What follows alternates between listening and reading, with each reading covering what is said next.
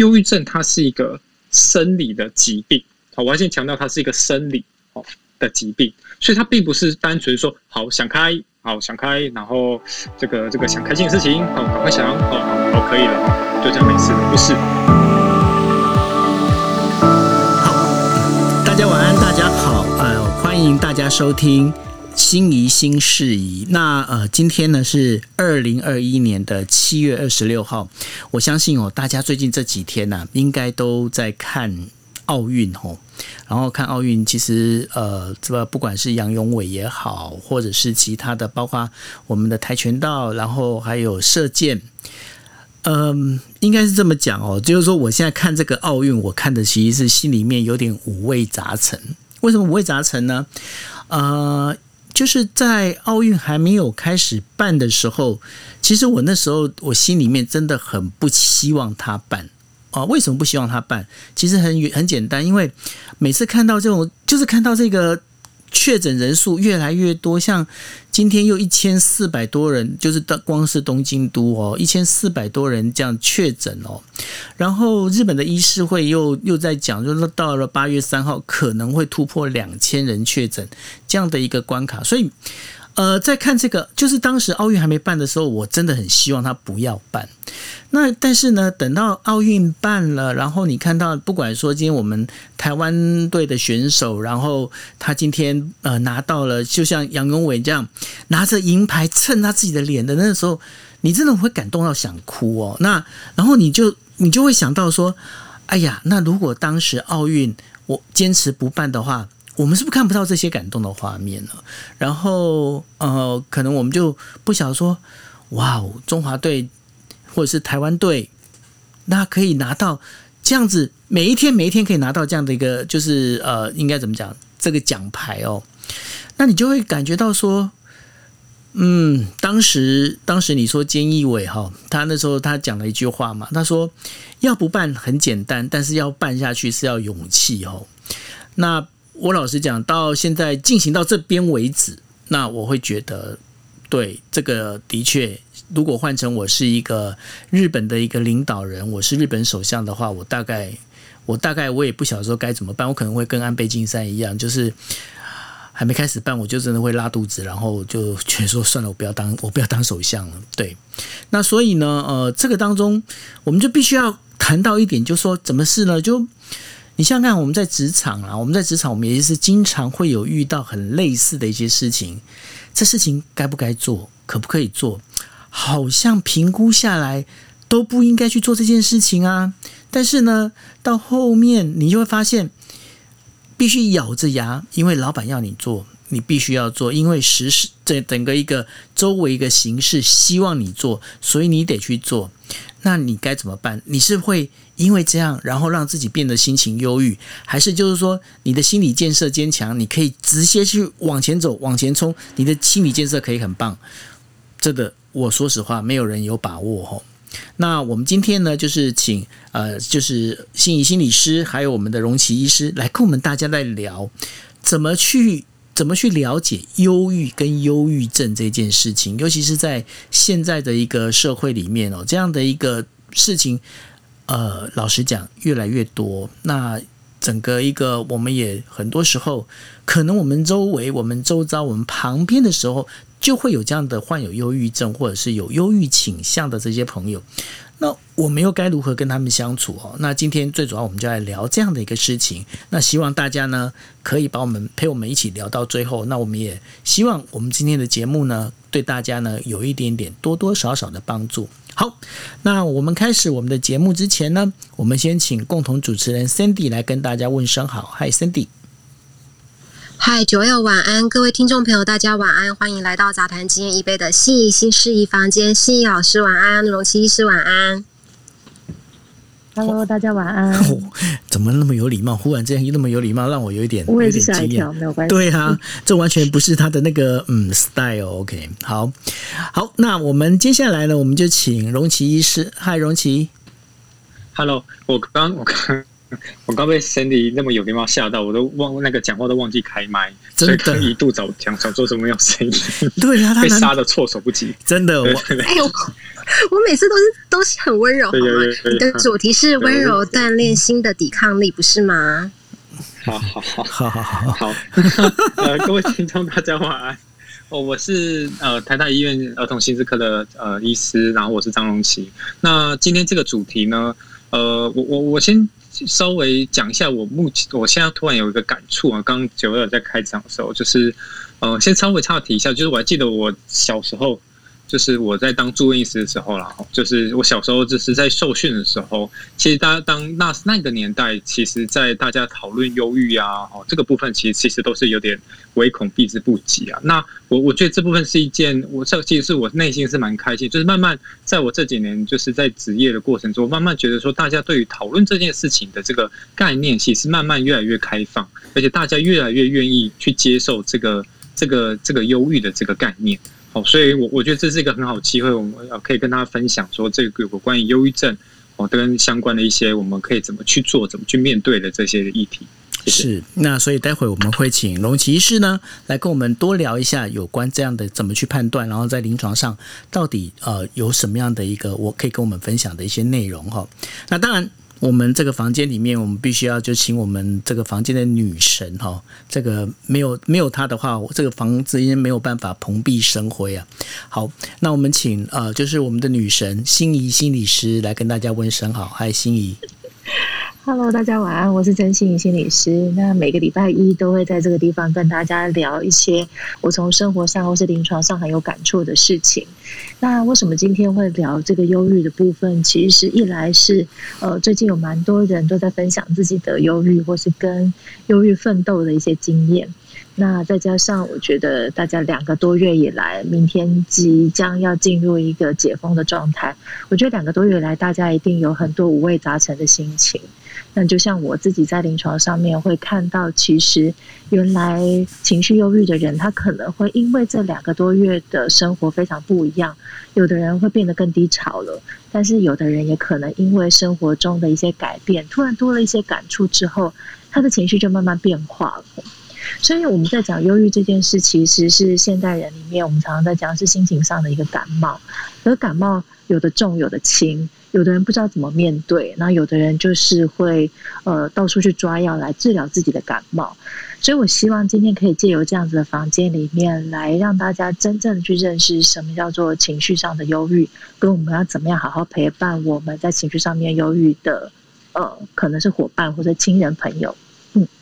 是，那我想说，在我们切入主题，我先提一下我自己过去的经验，不是我的经验了，就是我的，应该是说我的好同事的经验哦。因为我过去呢是在日本的那个东京放送电视台 TBS，那我的办公室是在那一边。那因为我们在我们的办公室的那个，应该是说新闻部里面有一位同事，那然后这个同事呢，他其实。她的能力非常强，那她跟她老公，他们两个都是在新闻部。那她是负责在外面采访的记者，然后呢，她老公其实是在呃，就是新闻部的编辑台里面的一个呃主编。那在九二一地震的时候呢，因为我这个这个同事，这个女同事，她本身的中文讲得不错，所以她九二一地震，台湾九二一地震的时候，她立刻就是在当下被派从日本派到那个台湾来哦。她到台湾大概停留了，嗯。就是有两个多星期哦，然后那时候就是为了要采访九二一造成的，就是说呃所有的这一些事情啊，然后他也到了包括集集啊这些相关的地方。那奇怪的就是说，等他采访回来，他在采访的时候，其实我们知道说哦，他采访非常认真，因为他其实是一个拼命三娘啊，因为他在做什么事情他都很认真，然后他一定很 detail 的去把它跟到底这样子。那所以他做出来的那一次的九二一采访，我必须讲，连我自己看了我都还蛮感动的。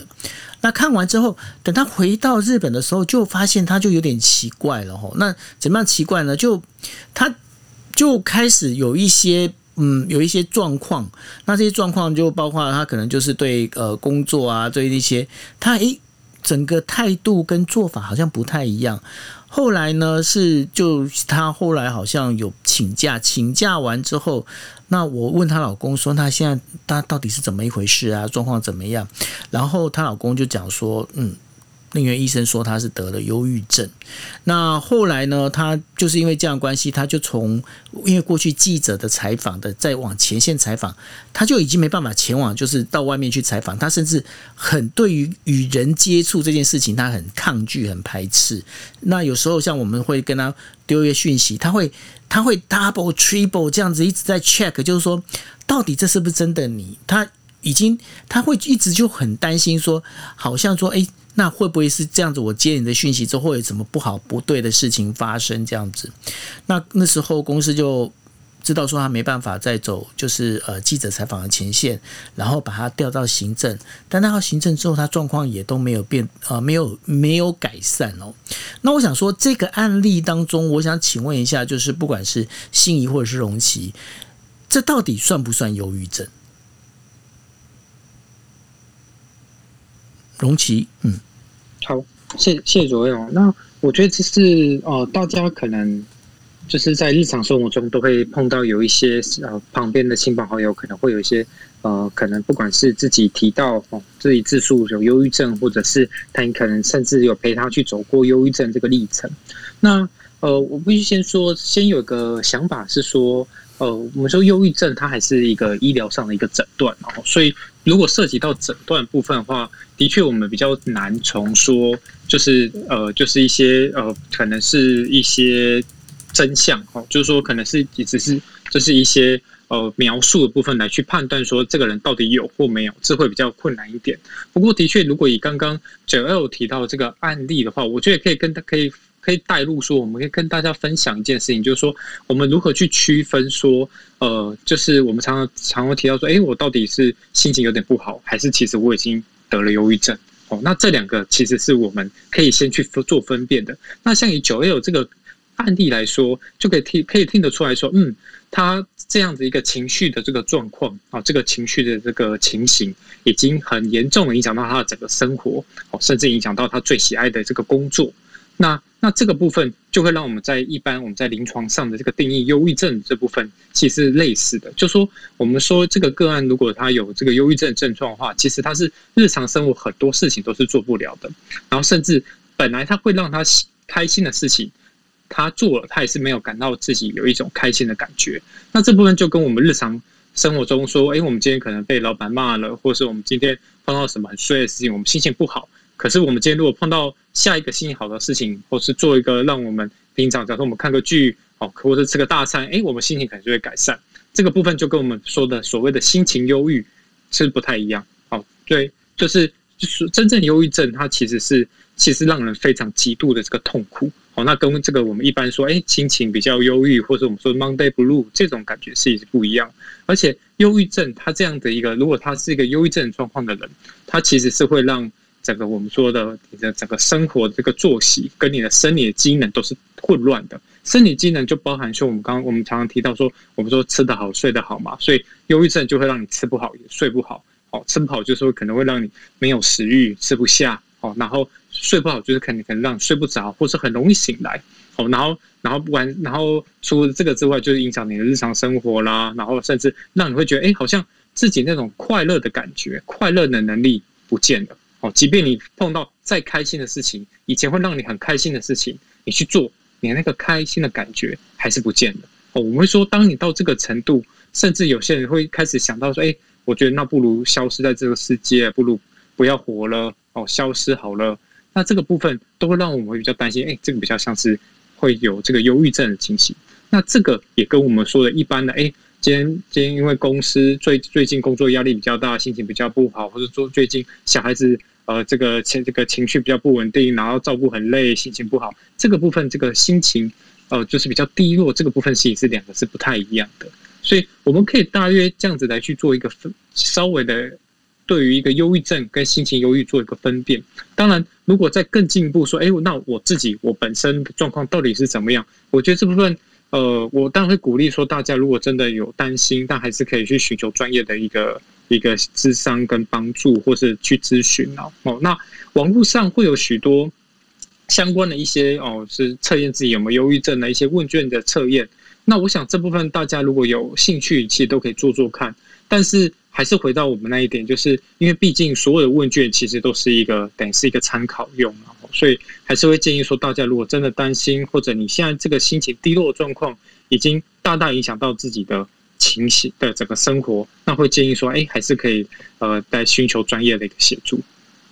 那一般来说，像呃忧郁症这样的一个，就是有这样的一个，不管说你说他疾病的一个倾向，或者是说他的确就是患了忧郁症这样的一个病人哦，那他对于整个生活里面，他是不是会比较往负面的一个事情去思考？就是说，今天打比方说，像我刚才举的那个例子里面，他会觉得就是说，诶。全世界好像要跟他作对，全世界好像要加害于他。然后呢，不管做什么事情，他会把你的一举一动，他会先把我把你往坏的地方想。我这样的一个判断，他算不算是就是一个忧郁症很容易发生的一个倾向呢？哦，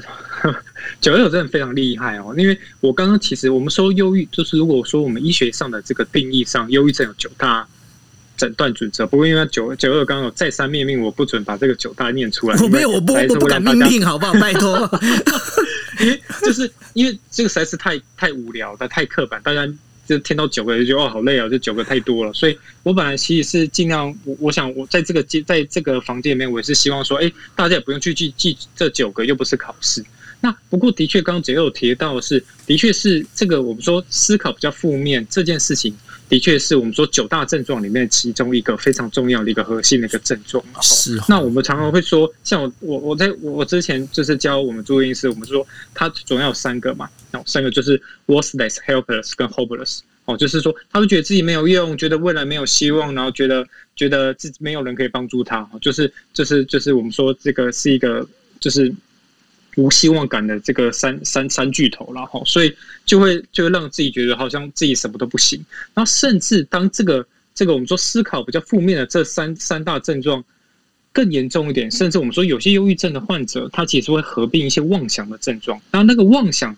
呃的的表现会是什么？因为我们说妄想非常多层面的妄想，好像像大家常常听到说，哎，我我觉得我是三太子呃附身，呃我是三太子下凡啊，然后这些。哦，或者说，哎，有人害我啊，这个被害妄想啊，或者我说一些呃，就是一些呃，各式各样的一个妄想。然后，那如果是忧郁症患者，比较典型的妄想，反反反比较多的都是一些自责的一些哦，一些愧疚的妄想哈，就是我们说以英文来说，以学名来说就是 guilty delusion 啊。那这个部分的意思就是说，我会觉得好像都是我的错。好，对不起，这个都是我害的。所以刚刚九二提到的呃那个朋友那个案例，哎，我会担心说我我这样做会不会害了你，或者是我跟你联络会不会让你怎样？那这部分都会让我们联想到说，哎，他会不会有一些甚至有一些 guilty delusion 这个部分出现？好，那当然我们要强调的是这个部分只是从这些只字片语上我们去推测去推测可能是这样。那但至于是不是这样，当然这个还是。呃，临床上临床医师来去判断，只是说这些的确都是有可能会出现的这这些症状之一。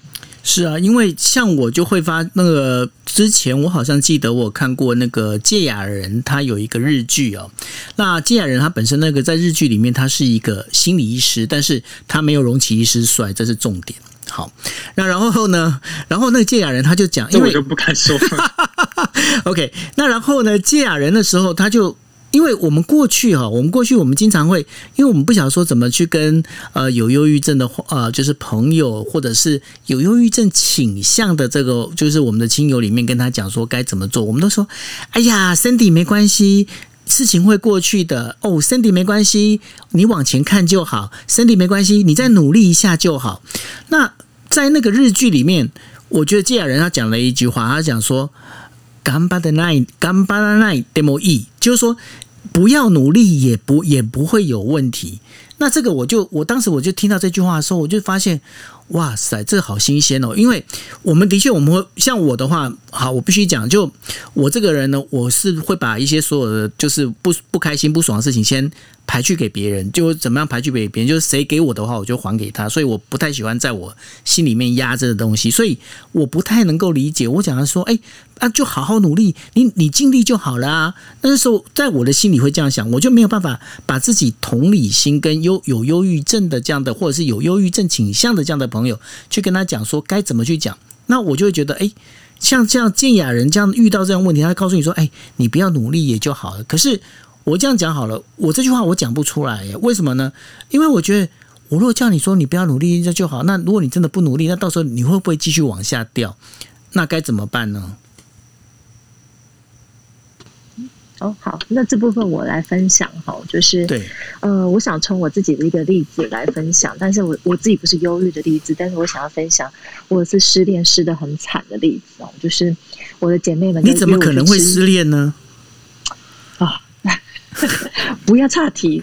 好，就是我的姐妹们就约我去吃热炒这样子，然后大家就问我说，哎，怎么为什么会分手啊？这样子，然后我就讲了一些事情这样子，然后姐妹们就很生气。然后就把我那个前男友骂到一文不值，讲说啊，这是渣、垃圾啊什么的这样子。对呀、啊，可是我没错，但是 哎，很妙的是，我听完以后我大哭，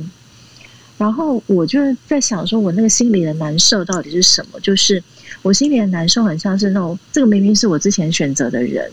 可是你们现在把他骂成这么渣，好像我自己也是很很烂的人，我才会去选到这个人一样。啊，对吧？追过掉黑的啊，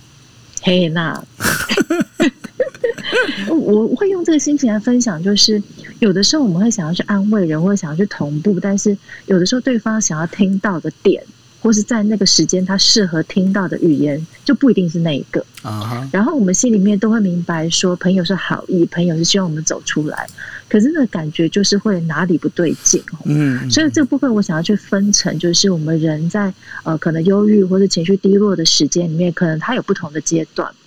所以在人很低落、很低落的时候，忧郁的人会有一个倾向是，呃，有的时候我们会没有办法接受外面的讯息，因为忧郁它就是一个疾病。当我们被这个疾病困住的时候，他对于外在讯息的接受的程度其实是会降低的，不是他听不进去哦，他真的，比如说，可能我们在使用我们的大脑，比如说注意力、记忆力，它就是会变差。所以在跟他讲很多话的时候，一来是他讯息进不去。二来，他心里面也没有那个动力可以去加油的时候，这个加油说实在，他有可能会变成是一种压力。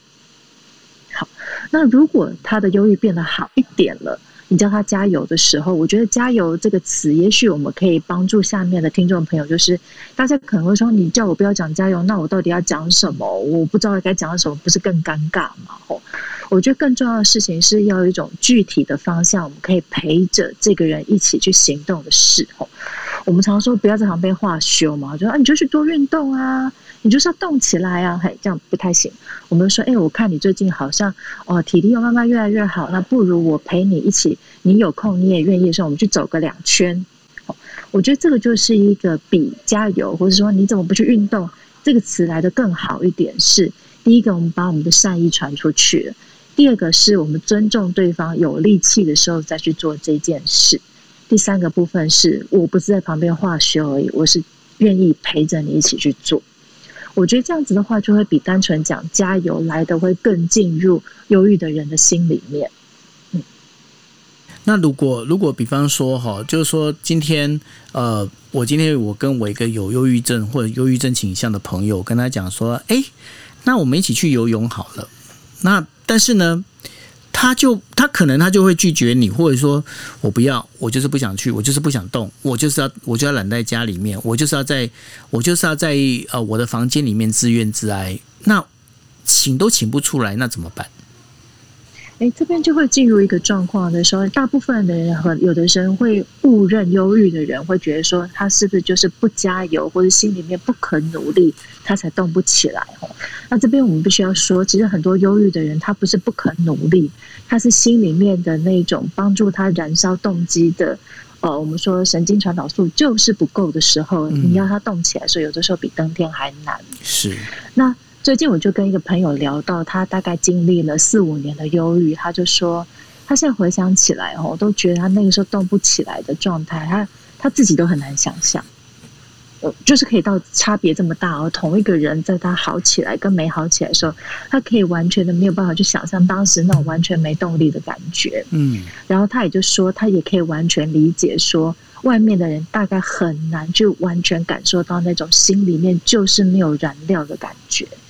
所以这时候，我觉得要去帮助忧郁的人的朋友，他你可能会觉得啊，你已经想办法，你要带着他去做，但是他就是动不起来，你也很沮丧。对，所以有的时候是我们心里面那个沮丧，反而就传给对方说：“好啊，我都已经这么帮你，你还不努力。”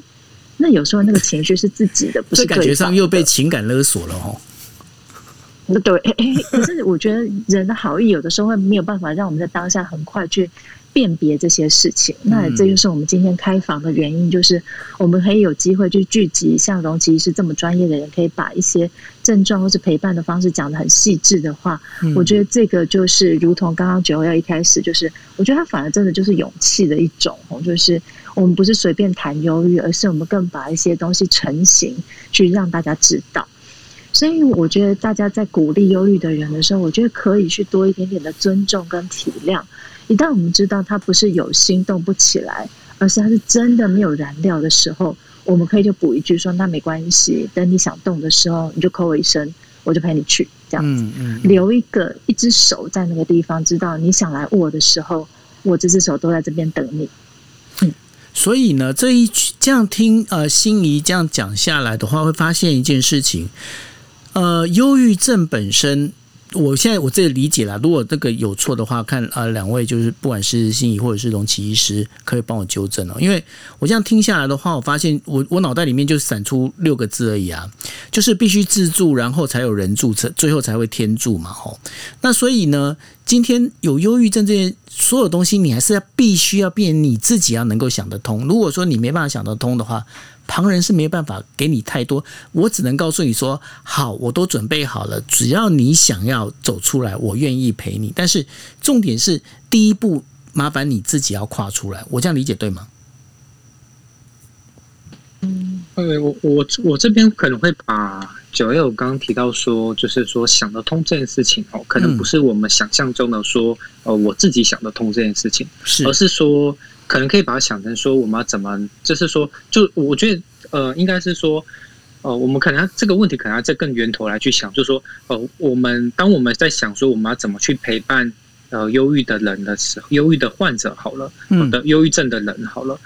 的时候，我们可能要先去了解说忧郁症这件事情。这也是为什么前面我们有先讨论说什么叫情绪不好，跟或者说心情低落跟忧郁症这两件事情是不同的。因为如果说是心情不好，我们可能就会照我们的经验、过去的经验想说啊，别想太多，加油，没事啊，下一个会更好，或者说下一次会更棒哦，你就都就是诶，这个成功为不失败为成功之母，好，差点讲反，对，就是你会可能讲这些很鼓舞、inspiring 的话，对，那这个是情绪不好，或是你碰到一般就是碰到挫折。我们过去的经验是这么做，因为我们也是这样来的，因为我们的爸妈也是这样说的。对。可是我要强调的是，对于忧郁症患者的人，这是两件不同的思考的的这个想法。好，那就要先回到说，哦，刚刚我很喜欢，就是刚刚心仪刚提到的一件事情，就是说，忧郁症它是一个生理的疾病。好，我要先强调它是一个生理哦的疾病，所以它并不是单纯说好想开。好，想开，然后这个这个想开心的事情，好，赶快想，好好好，可以了哈，就这样没事了。不是，就它是一个生理的疾病。就我我常常跟跟家属或者跟患者讨论一件事情，就说，如果今天你看到一个人，他就是右脚就是就是骨折了，然后绑着，就是就是开刀，然后这样用个硬式石膏，然后绑着。然后他就是那个拐杖，这样一拐一拐一拐。那你会在旁边跟他说，跟跟跟他或者跟他的脚说，加油，努力，你会好起来的。跑操场，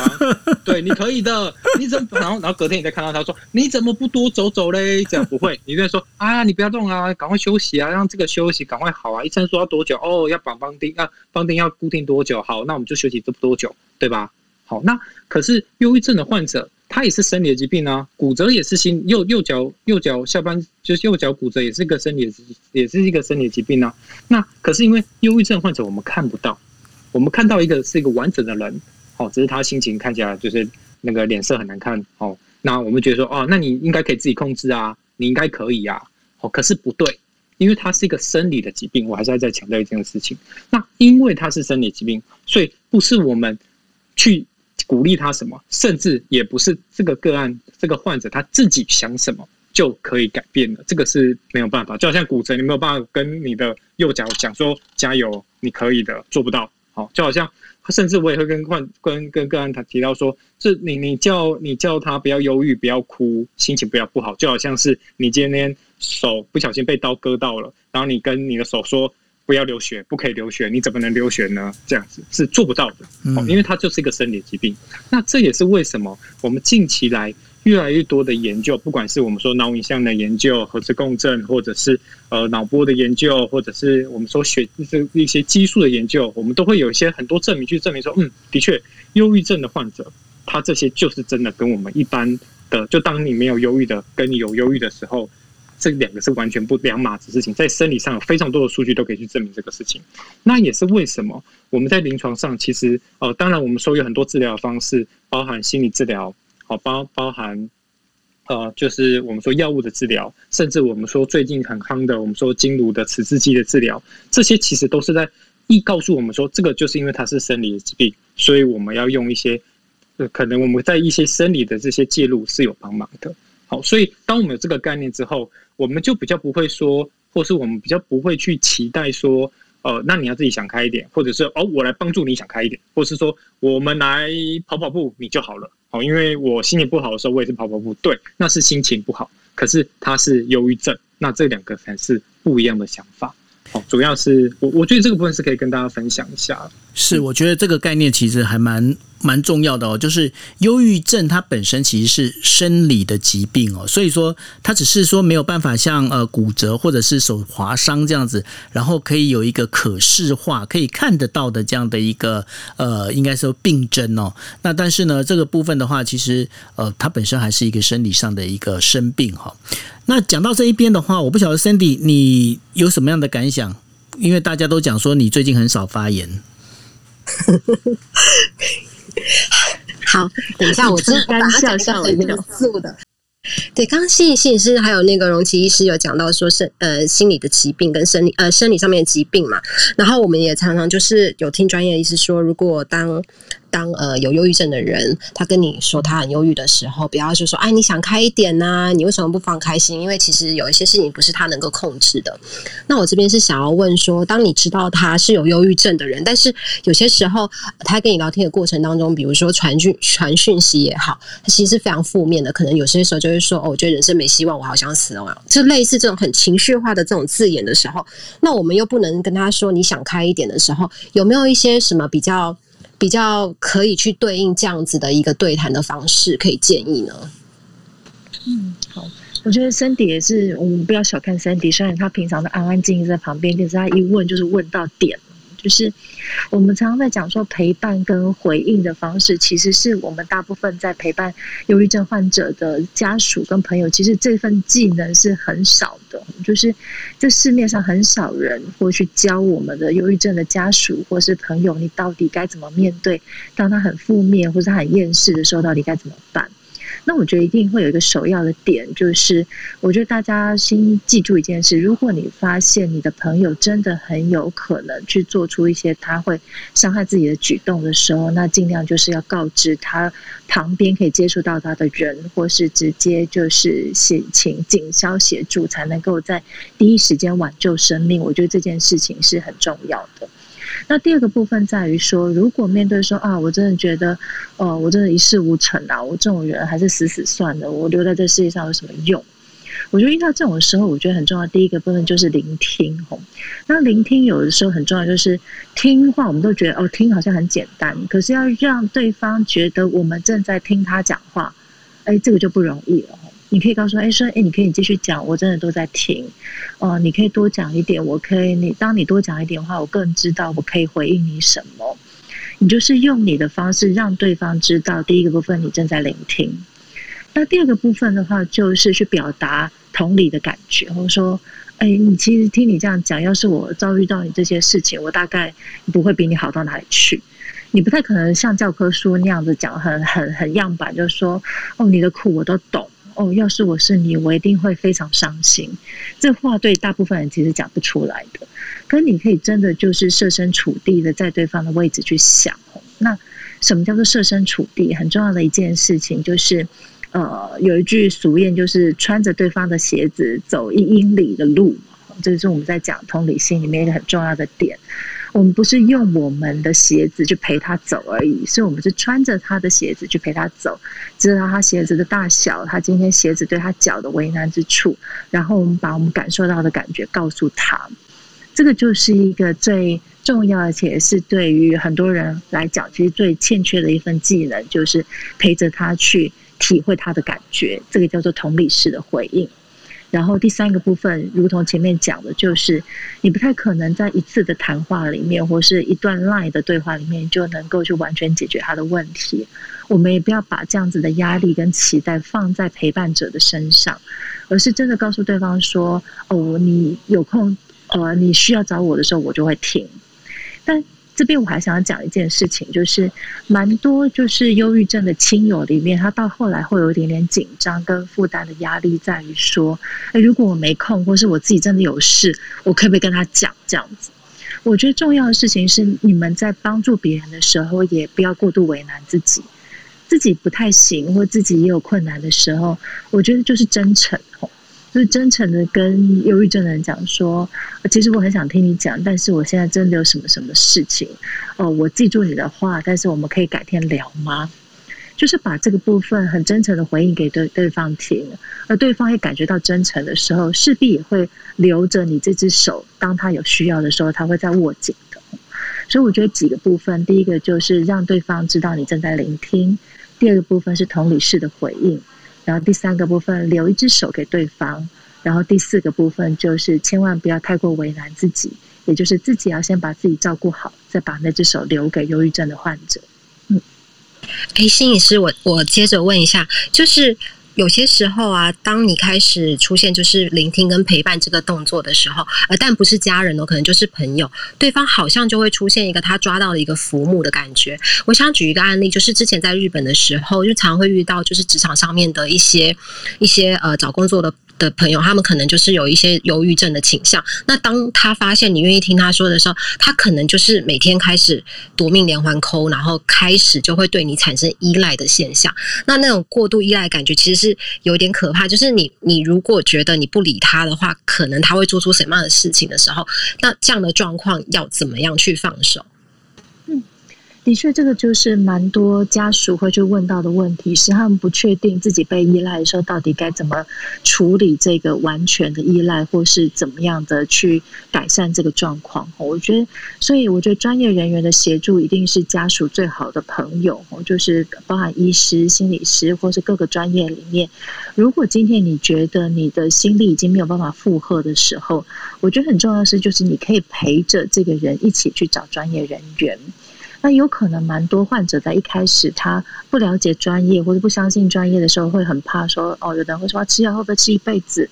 或是说那会不会去心理咨商就被人家当成是很有病的人这样子吼？他一开始一定会被一些担心跟所谓的社会上不太了解专业的人给给污名化了这个状况。那这个时候我们可以陪着这个忧郁症的患者去提到说，其实很多的时候我也没有办法完全去解决你的问题。还是专业的人可以对症下药，或者专业人可能更知道你的症结在哪里。那我是你的朋友，但是专业的人会是你的治疗的对象。那这些部分都缺一不可。慢慢的去劝劝我们的患者，可以去找专业人员协助的时候，才不会把所有的压力都负担在同一个人的身上。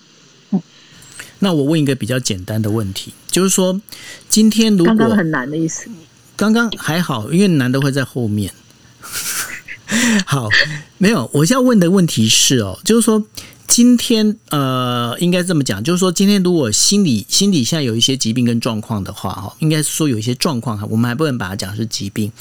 发现自己心里面已经有点状况的话，那我是应该先来找心理师，还是就我直接去找荣奇？就是因为他是龙奇是等于说变医师了嘛，哦，这个等于说开始要诊断。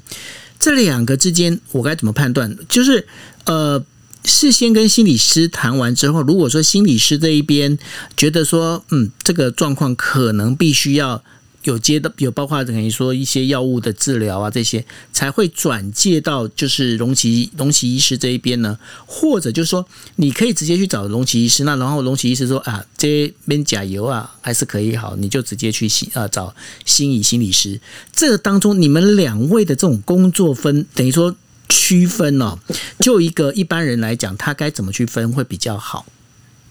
我我我觉得我觉得九九二这个问题真的是很难的哈，因为那那个难的点是在于说，我可能回答完这一题，我可能跟就就跟心怡就分道扬镳，然后吵架，然后然后、就是，哎、欸，你们不是分道扬镳很久了吗？就是就是就互相互相就是可能就是可能就封锁对方。对，我故意的啊。不过我我我 我有有感受到感受到真的是太过分。不过我觉得。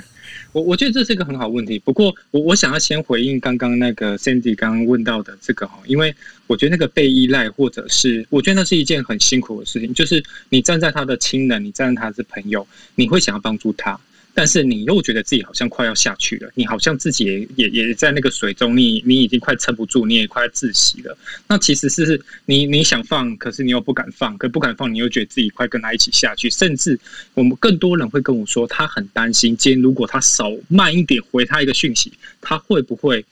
就怎么了？或者是他又手上又多了几道伤口，或者他又他又怎么了？好，所以他会很害怕。甚至有人会跟我讲说，他很怕。他就是像像你妈妈说，哎，他就要一直回家看小孩子怎么啦，或者他朋友就一直要要三不五时，赶快传简讯，他怎么没回啊？或或者一直盯自己的那一看一下那个对方会不会又传什么讯息，要赶快安慰他，否则他又胡思乱想啊等等。那其实对陪伴者的压力其实很大的。然后，那这个部分该怎么办呢？我我觉得可以有一个，或许可以也从一个思考点去想说，我们说，呃，我我我要先讲说，就。我们对于忧郁的的的这个状况，但我们最担心对三星，当然就是说担心他真的想不开，真的他就是做了一些不管是自己伤害自己，或者是可能就是自杀的这些行为嘛。吼，所以其实我们在这样的在探讨这个议题安全性的议题的时候，其实我们会会有一个很重要的想法，是我们要有一个社会安全网的想法。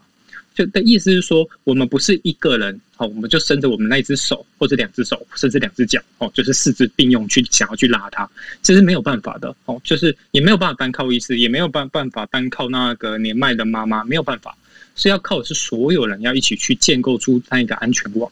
那意思就是说，今天你是他的那一块浮木，但是我们这块浮木，我们不要傻傻就给他抱着，然后我们就跟他拼了，哦，跟他好像在拔河一样，不用，而是说我们我们是他暂时的浮木，可是我们这一块小浮木，我们拉着他，把其他的浮木都把它连接起来，因为其他浮木可能都在旁边，只是他手没有拉住他，那我们可以帮他把这几块其他块的浮木。把它连接起来，小浮木变大浮木，把这个网络把它连接起来，让这个大网去承受它现在目前这样这个情绪的状态，或是它相关的一些风险。那就像刚刚心怡所提到，就是我们可能要去帮忙他去找他的这些他的其他的亲人啊，他的其他好朋友啊。如果他现在正在学校，他学校的这些辅导老师啊，如果他在工作，工作上其实也像有些呃公司，他其实是会有他们的一些特约医师啦，哦，甚至。把它连接到一些我们说医疗的资源或者智商的资源，这些都是。那要怎么我们怎么知道说我们要这么做？那其实就我们一开始讲的，就是呃，我我很喜欢一句话，他我们我们常会听到说知识就是力量嘛。哦，那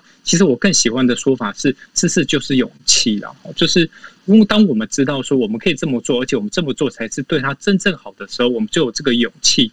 去可以去这么去做。这么去很勇敢去接受他的这个状态，然后帮他把这些部分把它连接在一起。那我觉得这部分才有办法真正去帮助他，也不会让自己整个就耗尽了。吼，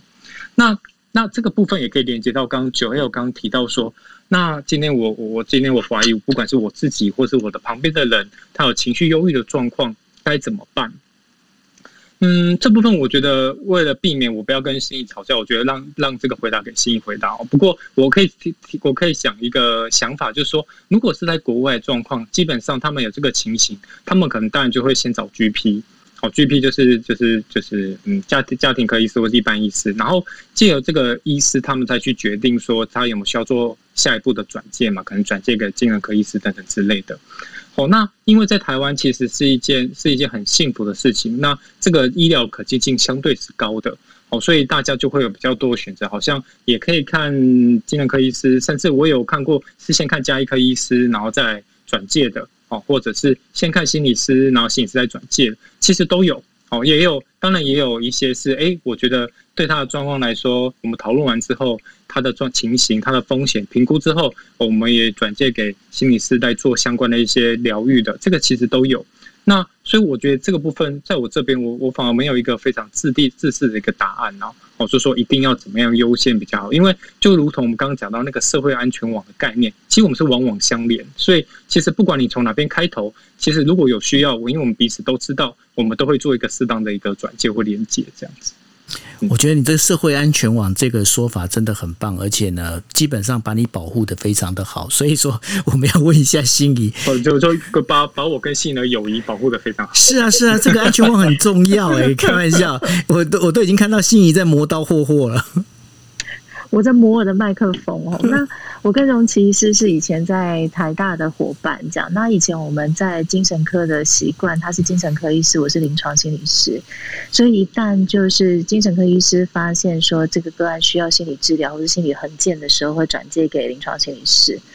但是因为现在临床心理师可以自己有执照可以开诊的时候，其实我们的心理师法有规定，当我们在呃个案挂挂进我们的门诊里面，是我们发现他有精神官能症、精神病或者脑部的各各种疾病的时候，我们就一定要转诊给呃其他的医师，包含是像荣琦医师的精神科医师，或是我们听过的神经科医师，由药物跟心理的部分两方面来一起协助我们的个案。才是真正的双管齐下，那某个程度也是会连接到刚刚荣琦讲的社会安全的部分。就是虽然忧郁它是一个生理疾病因素很重的，可是不代表我们在心理上面的介入或是在呃周围人陪伴就没有用。它反而有的时候反而是一个三管齐下的状态哈，在生理的部分，我们可能在药物的部分予以协助；在心理的部分，我们帮他调整他看事情的方式，他在跟他家里面的人的关系，或是他常常在呃归因的方法等等。而在社会层面，可能就是在台下听众里面最关心的，就是我们用什么样的方式，适当的去陪伴我们忧郁症的患者。那这三管齐下里面，才是我们认为目前对于忧郁症最有帮助的方式。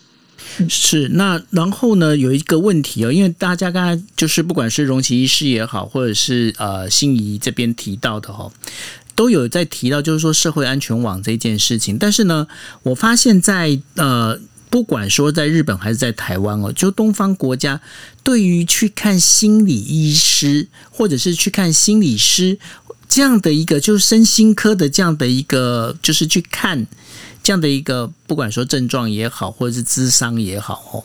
都有给一个。有色的眼光，尤其是呢，我听过很多的案例是怎么样？就是说，办公室里面可能就是呃某 A 某某 A，他可能就是因为工作压力太大，造成他就是有一些忧郁症的倾向，或者是有一些呃真的是已经有点像忧郁症。那然后呢，他去看了心，他已经鼓起勇气喽，他鼓起勇气，他去看了心理师，然后去跟心理师做咨商了，但是呢。当他回来，让就是跟他的主管讲说，呃，他去跟心理师有咨商的时候，反而那主管会整个会跳开。他跳开的原因是因为，哇天哪，你现在就好像一个搪瓷娃娃一样。今天我如果一个不小心把你碰碎了，那我可能这个我必须承担很大的一个责任。所以说，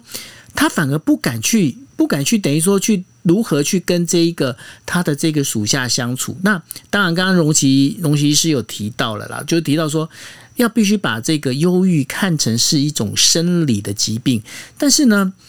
我觉得很多人他可能就。我不晓得啊，因为我真的不，因为你今天你说你脚受伤，你脚骨折，我至少知道说我不要去碰你那只脚，因为我知道你那只脚打了石膏，所以说我离你那只脚远一点。可是你心理受伤，你说你你说好，你说这是生理疾病好了，那但是我怎么知道我在讲这一句话或者在做这个动作的时候，就是刚好会戳到你的痛点？那。我我怎么办？我今天我是一个主管，我该怎么做？我是你的朋友，我该怎么做？甚至我是你最亲密的人，我该怎么做呢？那先请心仪帮我们回答一下好了。嗯。上次哎，上个礼拜我我好像有一个那个景广的采访，在采访有关于产后忧郁这件事哈，就是呃近年来产后忧郁，或是我们在讲产前忧郁这个部分，也常常被呃大众给关心吼。然后就提到说，那像产后忧郁的人，他如果真的很想要协助，可是又怕别人觉得说，呃不过就生个小孩而已，干嘛去看个心理师，干嘛去看精神科医师哦？就是呃我自己我就跟他分，就是跟主持人分享一个概。概念就是我们自己在受训的过程里面，也很建议说我们要有被咨商或是被督导的经验。那这两个部分我都经验过。那我在刚出道的时候，就是有去找一个很资深的呃治疗师来跟他一起做治疗的过程。我心里面真的就蛮体会到说，民众在面对这个部分的时候，他的感受。就是我还记得，我必须要走过长长的路，然后到了那个诊间的过程里面。那虽然我知道我是要来增加一个经验，但是我也有自己的困扰。那那个过程里面，我就会去想到，就是我自己要在心里面怎么告诉自己哦，就是我觉得很重要的这部分，我自己心里的结，我必须要靠我自己走这段路来完成。那别人的眼光只是这条路里面的一个过程，过一个关卡，可是最终要去面对这些事情的还是我自己。那。久而久之，我这样告诉自己的时候，其实也就习惯了，也就知道，就说现在去，我是完完全全的为了我自己好，来为了我自己的心理健康来更多的认识。所以我觉得，当我自己经验过这件事情的时候，我就更能够理解大家在面对在看心理师的时候，那个感受一定会有些反复，或是有些忐忑。所以我就会加入这个保养的概念，也是我自己的个案跟我分享。然后他就说，他当时就是用这种保养心理的概念来过来，就是他定期会去做 SPA，那为什么他的心理不能来做 SPA？那我觉得这个想法也会想提供给台下的听众，就是你们不妨可以来找心理师的时候是用这样子的概念。哦，这也是为什么我今天把标题定成温柔锻炼心的抵抗力。今天我们在台下的人，有可能有的人有忧郁，有的人没有。或是有的人可能是家属或是陪伴者等等，可是我们其实根本就不确定，我们哪天我们自己也会忧郁啊。这就是好像我们常在讲说，人真是一种很乐观的动物吼。其实我们根本不知道我们明天会在哪里，但是我们永远都在做明天后天的计划。所以心情上面也是这么一回事吼，就是一旦今天我们更能够知道你来找心理。咨询心理咨商，或者做任何，比如说你可能做冥想等等各种身心灵的活动。就算你今天没有忧郁，但是你正在保养你的心，让你未来在面对很多困难的时候，你的心更有抵抗力的时候，我觉得所有的事情就会变得有它的意义。所以我会鼓励，不管今天你可能是忧郁的人，你可能是忧郁的家属，你可能是任何你今天在路上遇到任何人生的路上遇到很多困难的人。那当你觉得你周边的人在谈的过程里面，你好像还是有一些困惑跟不能理解的地方，那就不妨来找专业的人员，不管是来找我，或者找像荣启医师。那像当身心科医师或者精神科医师觉得你不需要用药的时候，他们当然就会说，那你可以找心理师谈谈。那你的目的的状况目前不需要用药，大概是用这样子的区别。嗯。哎、欸，那心怡心理师，我想要追问一个问题哦。你刚刚说，就是其实不一定要已经有发病的症状才可以去看心理师，其实也可以用保养的角度嘛。那如果说我们要挂号的时候，或者是要解释症状的时候，我们总不能说“嗨，我想要来保养一下”。那我通常要怎么样去去说会比较比较？心怡她是四号阿姨，大家记得四号就对了，嗯。啊，对，按摩不是有那个几号阿姨有没有？几号按摩师呢？没有四号啦，哦，十三，四号不吉利啦。像我们自己，我们你要问心怡的秘密是什么？不是都会有那个吗？就是点台的时候都会有那个昵称。再见，再见，我要我要退下了，我要退下了。没有没有。尊重专业，不讲了，生气了，生气！不要这样，好，拜托你讲，求你。刚刚题目是什么？题目就是如果说我要去保养，对，生气到忘记，就是不想把，那就是保养啊。对啊，去保养，那我要怎么开口？当你连开口都不开口，表示你现在你的问题跟你的感觉可能还不严重，或是还没有聚焦，所以你会讲不出来。其实今天会想要来谈话的人，其实他大部分就会有一个可能，他长期就觉得隐隐约约有一些不知道该怎么办的哈。比如说举个例子来讲，我也曾经有说过，就是其实我不知道我今天要来谈什么，但是我觉得我该来谈。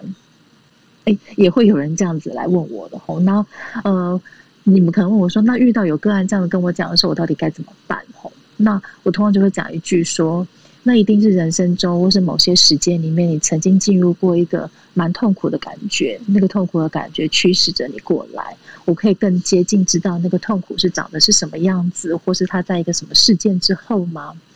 专业人员就会帮助你用一些感觉，或是人事实地物的方式来帮助你澄清，所以不用担心自己去看，好像问了蠢问题还是怎么样。就是你今天会愿意花你的时间，或是花你的金钱来跟一个专业人员谈，表示你一定有你的需要，那就让专业人员用他们的学经历来帮助你把你的需要更成型吧。是啊。可是有一次我去看精神科医师，这就要问荣奇医师。然后那精神科医师就问我说：“你有什么问题？”那这我就不知道怎么解释，因为其实好像也没什么问题耶。那怎么办呢？我就是想要来看你啊，这样子你就这样回他就好了。对，那对啊，那那 这样子被被反问了，那怎么办？好，我我要先确定一下，应该不是看我，所以 我才可以回答这一题。他是去看杨永伟的。哦，好好。哦，如果我是去看，我也不知道该说什么。哦，我真的只是对，就是看到看到都太害羞了。对，就看到看到都好了。我们说，我们说，我之前有碰我我我我就是常常开玩笑说，我们很多老师非常厉害，就是那个病友来看老师，其实看到他的脸就觉得好了，我我已经都治好了，我我没有问题了。就是每每个月定期来看一下老师就可以了，这样子，就那个内心灵就被充满电了，这样好。那那我我觉得，我觉得刚 Cindy 讲这个哈，就是嗯，我我我我觉得嗯，先先回到刚刚那个问题哈，就是说呃，我我必须先说，不管不管呃，我觉得不管是呃台下的听众自己，或者是听众的朋友们，就是他们如果有不管是去看心理师，或者是去看我们说不管是精神科、身心科等等之类都好，我我觉得我觉得我我要先。先讲的是说，其实我常常在诊间的感觉是，今天他愿意离开家门，然后好，不管是可能是被拉来好了也好，或是说自己鼓起勇气来好，然后踏入医院哦，踏入诊所，我我觉得这已经都是非常了不起的事情了。好，所以常常我有时候他们来，我第一句话其实会问的是说，就有今天有哪些地方我可能可以帮上你的地方？好，那那再看看哪些部分可以给他协助，因为我都知道。基本上要来，其实就已经是很了不起的一件事情。那另外一件事情就是我，我在这个议题，我想到的是，常常呃，因为其实会有一些朋友啊，或者是呃，就是会问我说啊，他就是不想来啊，他这觉得精神科就就是怪怪的，或怎么样之类的哈。因为毕竟的确这个还是就是社会上这个氛围，或者这个文化背景，还是会有，这对于这样相关的议题，还是有一些。呃，还是有些刻板印象哦。虽然说在这几年来，因为谢谢非常多，我们说就是呃，就是那个就是一些意意见领袖的一些倡导，其实大家对这部分的的意的那些刻板印象已经好很多。可是还是会有。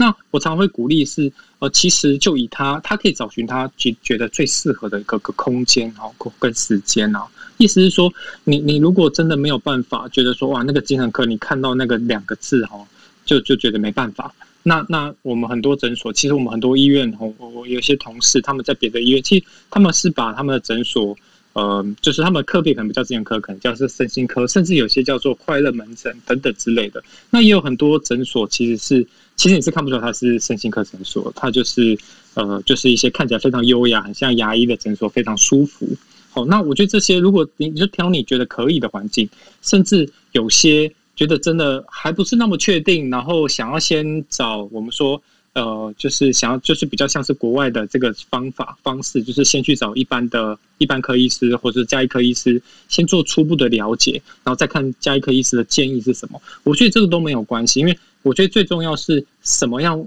的方式可以让你去踏出那第一步，去纳入这个可以去接在这个网中啊。好，然后我们在在这个网中，我们当然我们各个呃专业人员就会。就就会用我们所知道的一个一个最好的方式来去帮忙你这样子哦，所以我觉得这是其实是重要的。这样好，谢谢荣琪。那然后我想说，呃，这个时间差不多，我想问最后一个问题，我再问一下心仪哦，因为心仪你刚才有提到了，就是说把心理来看这个等于说心理师这样的一个事情，把它当成是一种保养，是一种 SPA 嘛，吼。那我要问的是说，那这样子的话，呃，我们。有没有固定？比方说像，呃，去牙医洗牙的话，我们固定大概是多久要去洗一次牙？那像看心理师这件事情，是不是也要有一个固定的时间去跟心理师聊一下，然后比较容易呃预防？我在讲预防，我不晓得这样讲对不对？就呃预防，这比如说有一些心理上的一些偏差，有有需要做这件事情吗？嗯。我我我真的觉得你是不是要常常偷看我们整间里面在做什么？我都很知道这些潜规则哦，就是呃，这个跟我们平常的你们整间有漂亮的女生吗？你要我怎么回答？除了你以外，我真没有。可以回答说，我就是啊，就是我。对，对啊，我做球给你，哎，你真的是。我要认真回答，不然人家以为我们整间都狗戏撒。好了好了，好好。呃，我们不同的学派里面哈，就是如果我们是我们在讲精神分析的话，你可能可以一个礼拜三次，你也可能一可以一个礼拜七次，你七天都去看你的治疗师。但这个目的目标是在于说，透过不间断的去跟这个人对话，来更知道这个内在的世界是什么。那这个有的时候不是针对一个问题去做处理，而是针对他的内在世界里面做一个更通盘的了解。那一般来说，我们在讲固定的频率，最好其实是一周一次，是大部分目前心理师跟个案约的方式里面最通常出现的状况。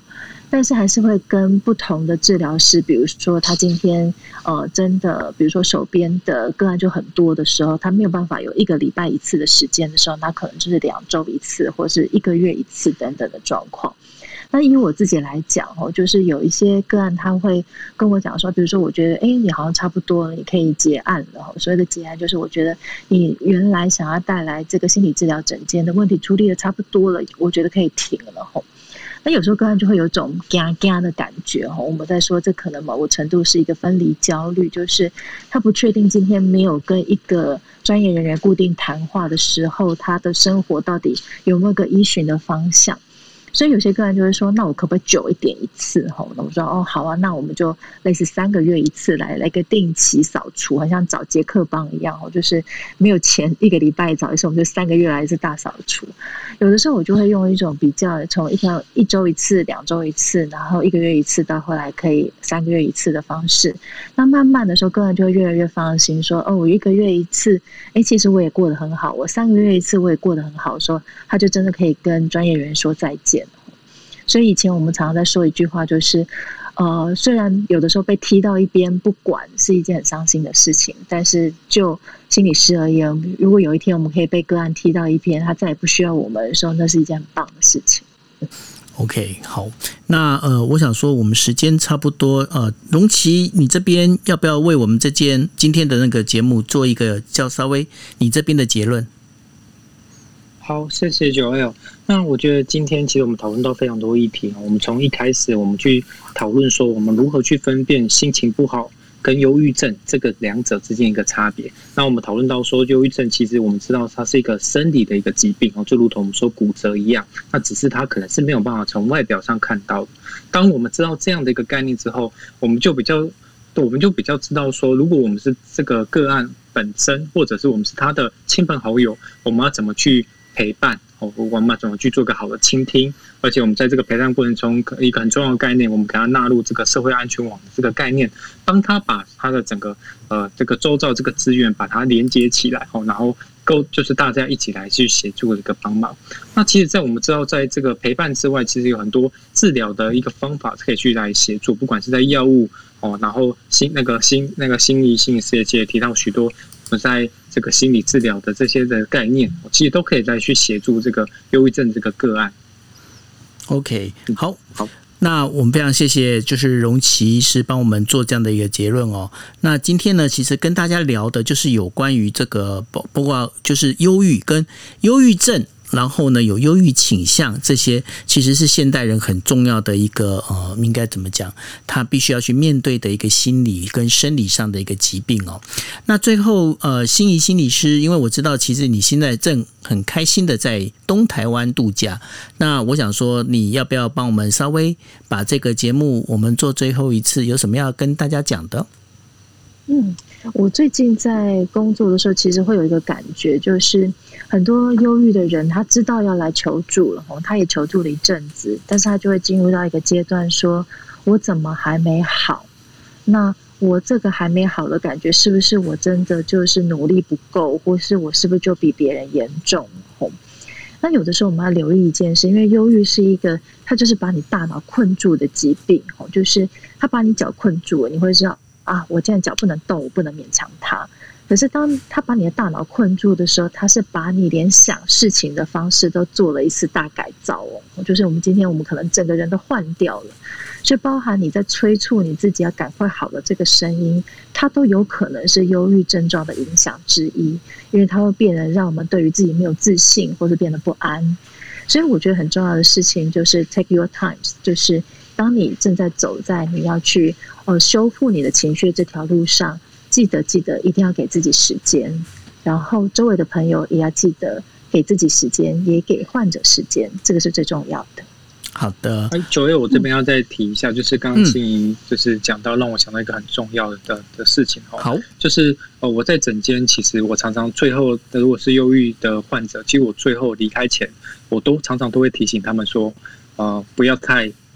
就是不要太加油了哦，就是其实他们其实都是很认真、很努力，然后想要赶快好。可是就如同刚刚心怡也提到，这是一个。一个疾病，一个大脑的一个身体的疾病，所以有时候是需要时间的。那所以当这个这个生理的部分它需要时间，那有时候我们那个给自己的这个压力，或是觉得自己应该要赶快好，我应该要像爸爸说的赶快去运动，我应该要像我朋友说的赶快想开一点的时候，那这部分反而会有过多的，反而是一边自己造成的一个压力，那其实会有点辛苦。所以我常会跟他们提醒说：好，你不要太努力，意思是说你已经够努力了，那那就这样就可以了。好，我们只要努力了六十分、七十分就够了，很厉害了，很好了。哦，那其他就是需要时间。那我我们我们就陪你一起，好，就走走过这段时间。那其实就是都会好，这样子。真的听你这样讲完，之后我就觉得你比接那个堺雅人还帅，赞，真的不错。这个结论我喜欢哦。那呃，所以呢，就是在这个。简单讲，这个忧郁症或者这些的话，大家不用去担心去面对它。你就是真，你就是你觉得心里不舒服，你可以去找心理师。那你也可以去呃，就是找不管是身心科的门诊也好，你可以去让自己。去看一下，能够了解，因为毕竟去正式、去面对这样的一个事情跟问题，其实是才是解决这个疾病最重要的一个方式。就好像你知道你感冒了，你如果拖着不去的话，那个感冒你可能就是必须要拖更长的时间。如果今天你知道你脚骨折了，然后你不去安石膏，那你就可能你的脚就会变形之类的。好，大概是这样的一个呃看法。那当然了，我们讲说，我们在这个就每一个星期一里面，我们会有呃心怡心释疑，跟大家聊一聊跟心理有关的一些相关的一些话题哈。那我们也是很希望，就是说用比较轻松的，像我们刚才可能呃，我跟 Sandy 我们负责的，可能除了提问之外，我们还得要做一些插科打诨这样的一个呃事情。为了这样子做，最主要原因是因为我们希望把这心理这件事情，哦就是说大家可以用更轻松的态度去面对它。然后呢，虽然态度轻松，但是我们在讲的东西里面，其实我们都是很规规矩矩、很严肃，然后有一些学理根据在谈这些事情哦。那如果大家呃，就对于我们这些呃，就是我们在聊的这些话题主题有兴趣的话，大家也可以去 follow 我们的 podcast 哈。那 Podcast 你可以上网去搜，就是呃，今夜一杯，你就可以找到 Podcast。那然后每个星期一呃都会有就是呃心仪新事宜的专栏。那如果说你不习不习惯听 Podcast，你习惯是看 YouTube 的话，你也可以在 YouTube 一样，你也可以找呃就今夜一杯，你也可以找到这样的一个就是呃我们把它做成就是呃 YouTube 的这样的一个影片在上头。那欢迎大家 follow。当然呃如果说你真的你想要去看，就是不管是心理师也好，或者是一看，呃，就是包括身心科，你都可以去 follow，呃，就是我们现在在台上的心仪心理师，还有荣奇医师哦，那他们都是非常专业，而且我觉得他们在谈的事情里面，他们可以就是由浅入深，然后把事情讲得让你能够非常清楚，尤其是呃，你看像心仪心理师讲话是如此的温柔，那当然也是美丽的，那然后荣奇医师又是又帅哈，那然后脑袋分析也是很清楚，所以说，呃。非常欢迎大家呢，就是你最后要加这个啊，还是要加一下，啊，加这个哦，总是要让你好好动气啊。他要圆满结束我们两个的对对对对对啊，因为因为拉开之后还要把它拉回来嘛，对不对？是不是这样子？对对啊，这才是惯用伎俩。什么叫惯用伎俩？我不，我又不是共产党。我又不是共产党，不是这样子。好，那然后呢？所以说就把这把这东西这样整个这样，我我希望说大家能够去 follow 他们。OK，好，那我们今天的节目就到这一边。那谢谢大家陪我们、呃，就是有一百多位朋友陪我们到现在，非常感谢。那我们明天见喽，拜拜。